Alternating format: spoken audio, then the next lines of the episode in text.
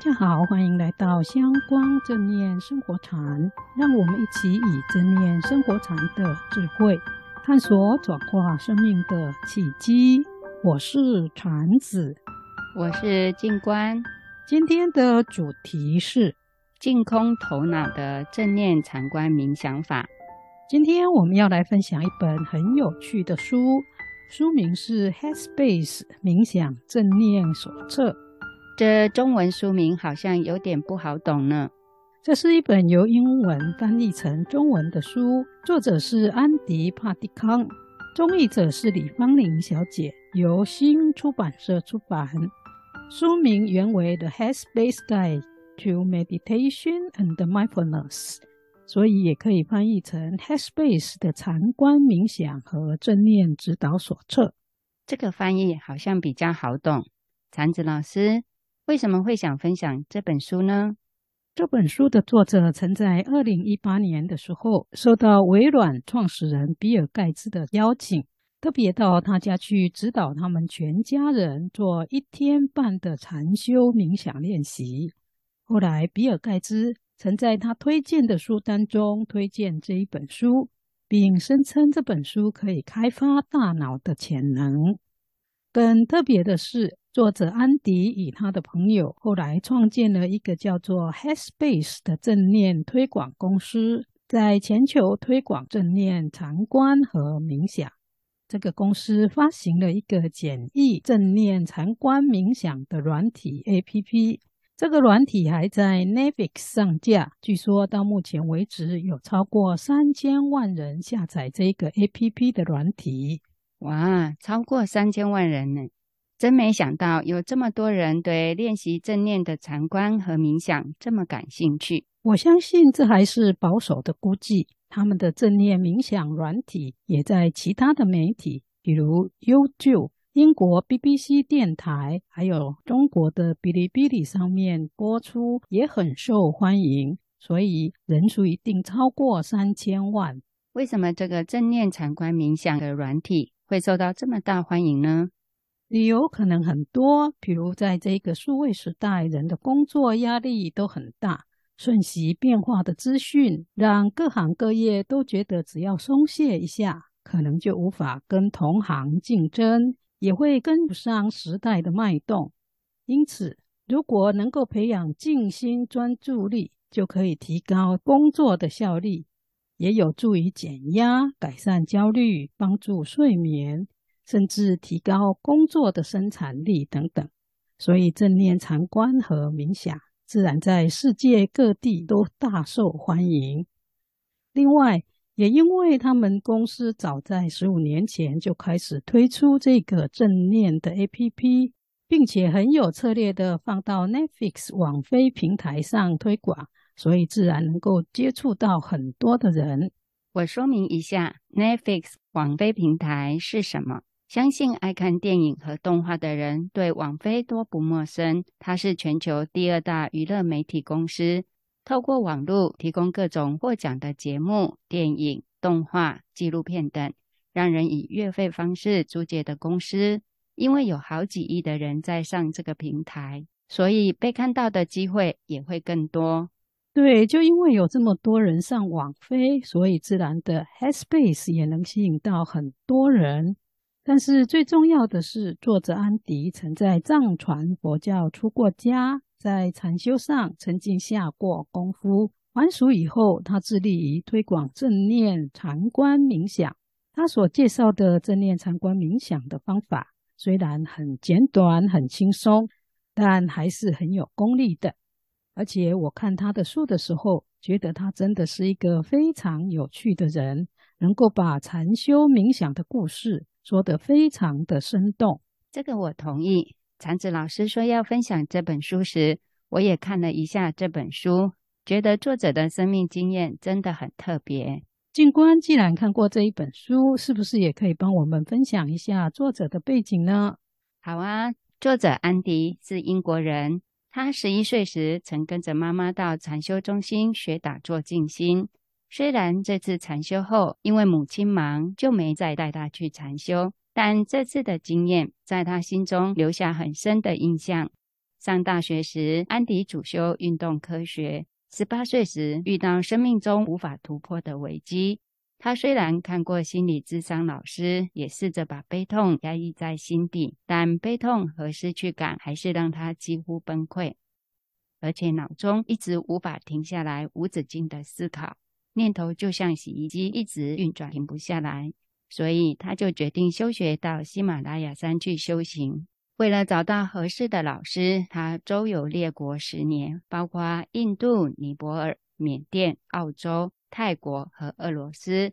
最后是在印度北部的藏传寺院出家。他曾闭关禅修一年，也到俄罗斯教过禅修四年。在二零零四年，因为想把禅修带入一般人的生活中，就还俗。还俗后，还到俄罗斯的国立大马戏团接受短期训练。后来回到伦敦舞蹈与戏剧艺术学院研习马戏团学位，因为他教正念禅观和冥想。在二零一零年，朋友理查·皮尔森就说服他一起创作 Headspace 公司，并以 APP 的音频方式引导禅修，而他的正念冥想和禅观的引导也因此传播开来。据说他是目前公认英国最好的教导正念的老师之一。安迪的生命经验真的很精彩，实在很佩服他拿得起放得下的实践力。想禅修就修学，去周游列国找老师，而且真的没有想到他还曾经闭过关。这些都如他书中所说的，后来在他教导正念禅观和冥想上都有很大的帮助。对他的生命提升也是很有助益。俊官，你读他的学经历故事的时候，印象最深的是什么呢？我印象最深的是他提到禅修时体悟到顶空的经验，以及顶空经验可以如何帮到一般人。所谓的顶空就是 Headspace 的翻译词。作者说，Headspace 指的是一种内心持久的宁静平和。和不受动摇的满足感，不论是在悲伤、愤怒或兴奋的时候，或在经历任何事的时候，都可以泰然处之，情绪不会受到影响的一种心境。作者说，他是因为十一岁时与母亲去参加禅修，他心无所求，完完全全依靠老师的指导去做，因此在那次禅修中，他体验到了顶空的经验。这也就是为何他长大遇到困境时会想到去修行的原因。他说：“这种心境很棒，因为它可以让我们的内心感到专注、平静和满足，知道一切都 OK。而且这种力量可以改变人的生活。”作者又说：“这经验虽不会让人笑得前俯后仰或手足舞蹈，却能让人保持清明专注、平静和满足。”这跟一般人追求的感官享乐很不一样，因为平常我们追求的快乐都必须靠不停的喂养，不论喂养的是食物、饮料、药物、衣服、车子、感情或工作。一旦我们依赖这些得到快乐，我们就会被束缚，得不到时就会不快乐。但顶空的经验却是内心的平静、专注和满足，是不依赖外物就能得到的。只要我们有修炼禅观冥想，就可以一点一点的得到顶空的经验。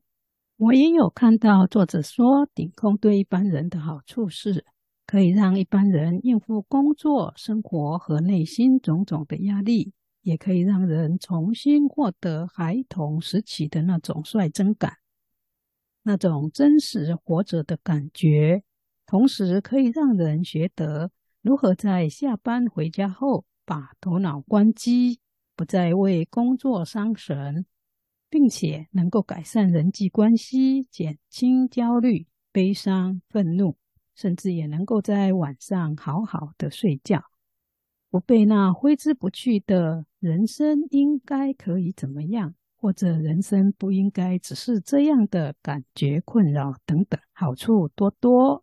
这些好处听起来跟正念减压法很像。是啊，中译者用“顶空”二字说明的经验，听起来真的很像练习正念禅观和冥想后产生的清明专注的觉知力和平静安详的淡定力。不过，作者用 Headspace 也很生动，head 是表示头脑的意思，而 space 是空间，表示正念禅观冥想可以打扫我们脑中的垃圾，让杂思乱想占满的头脑清出可以安静下来的空间。对了，我觉得这本书的另一个可以看之点，就是作者安迪常会用很生动的故事说明禅观冥想的重要性。静观可以不可以跟我们分享一则你觉得真的很有料的故事呢？好哦，作者曾用自己亲身例子说明正念专注力，如果能培养好，对生活会有很多好处。作者说，人们在做事时，如果被很多小事占据心思，就会犯错，而这错误可能就会影响我们的工作表现，也会破坏好的人际关系，甚至失去银行的存款。作者说，每当他想到没正念会导致的后果，就想起自己从俄罗斯要回英国进修过海关的经验。他说：“那时在俄罗斯教书，存了一些钱，想用这些钱来支持自己回英国后进修的生活。因为当时金融危机刚爆发，大家都不信任银行，因此他没把钱存在银行里。当他要回英国时，只能随身携带着。但是因为各国对把现金带出国都有金额上的限制和规定，为了不超额，他就把五百美金藏在内裤的裤裆里。当过海关时，他还是觉得有罪恶感，心里很焦虑。加上他当时俄语说的不是很好，所以一直在练习，以便回答海关官员的问话。由于太多心思盘踞在他心里，导致他去上洗手间时，竟忘了自己把现金藏在内裤之事。而且，当他到洗手间时，很不巧，每个小便斗都有人占用，他只好走进有隔间上大号的厕所。可是因为前面的人忘了冲水，当他站在马桶前撩起衣服要小解时，因为心中一直在想其他事，没有想到藏着的现金，结果悲剧就发生了。藏在内裤的五百美金纸钞就掉入还有秽物的马桶中，因为他真的需要那些钱才能进修，所以即使很脏，他也只好忍着不堪把纸钞捞上来。但那种不堪，大家都可能无法想象。作者最后说：“如果他当时能保持正念，一切的不幸就不会发生，而他也就不用受这种苦了。”哇，这真的是一则很生动，也让人感受到没有正念带来不堪的结果。安迪说：“他现在能够跟大家分享正念禅观冥想，就因为以前在试验里有很多实际练习的经验。”而且他自己也从很多的错误中摸索进步，才有现在的经验。听了作者这些故事，让我禁不住想赶快来练习正念禅观冥想。禅子老师是否可以跟我们分享书中提到的正念禅观冥想法呢？好啊，我们就来练习书中提到的两个正念禅观冥想法，静观也一起来练习哦。可以，我准备好了。第一个正念禅观冥想法是这样子的：先找一个地方坐下来，什么都不做，只要轻松的坐着，轻轻的闭上眼睛，静坐一两分钟。如果有很多的思绪浮起，就让他们自然的来来去去。你只要体验什么都不做，就这样静坐一两分钟，试试看这是什么感觉。这个练习很简单，但做起来也很舒服。这个简单静心的禅坐很适合想把心静下来的任何人。也许你是忙到无法有多余的时间，或者你想打坐静心，心又静不下来，不敢参加禅坐班。也或许你很疲倦，心很乱，只想有一两分钟的静心时间。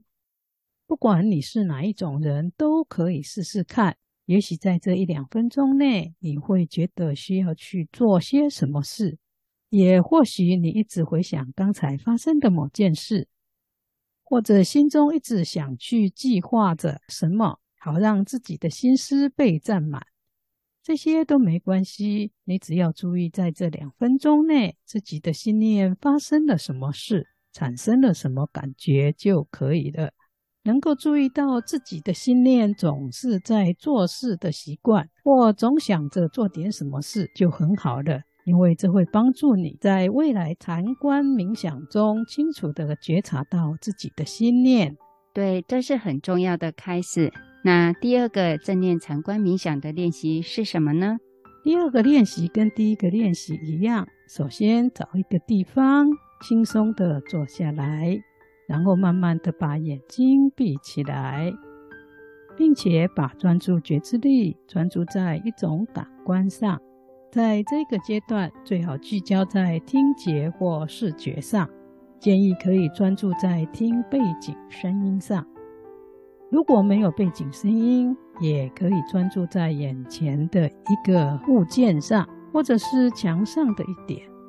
无论你选择听声音或专注看一个物体，都尽量让专注聚焦在一点上的时间能够久一点，但是不要用力或过度紧张，只是轻松地专注在焦点或听声音上。过程中，如果心被其他思绪或其他的感官分心了，就把注意力带回到专注的焦点上，继续练习。这两个正念禅观冥想的练习都不难，大家学起来了吗？如果还没，在未来一周中可以多多练习哦。对，一回生二回熟，这两个正念禅观冥想法都是很好的开始，大家可以练习看看哦。下周我们再分享其他更进一步的练习。谢谢禅子老师，我们节目也接近尾声，大家要记得订阅和分享哦。我们下周见，下周见。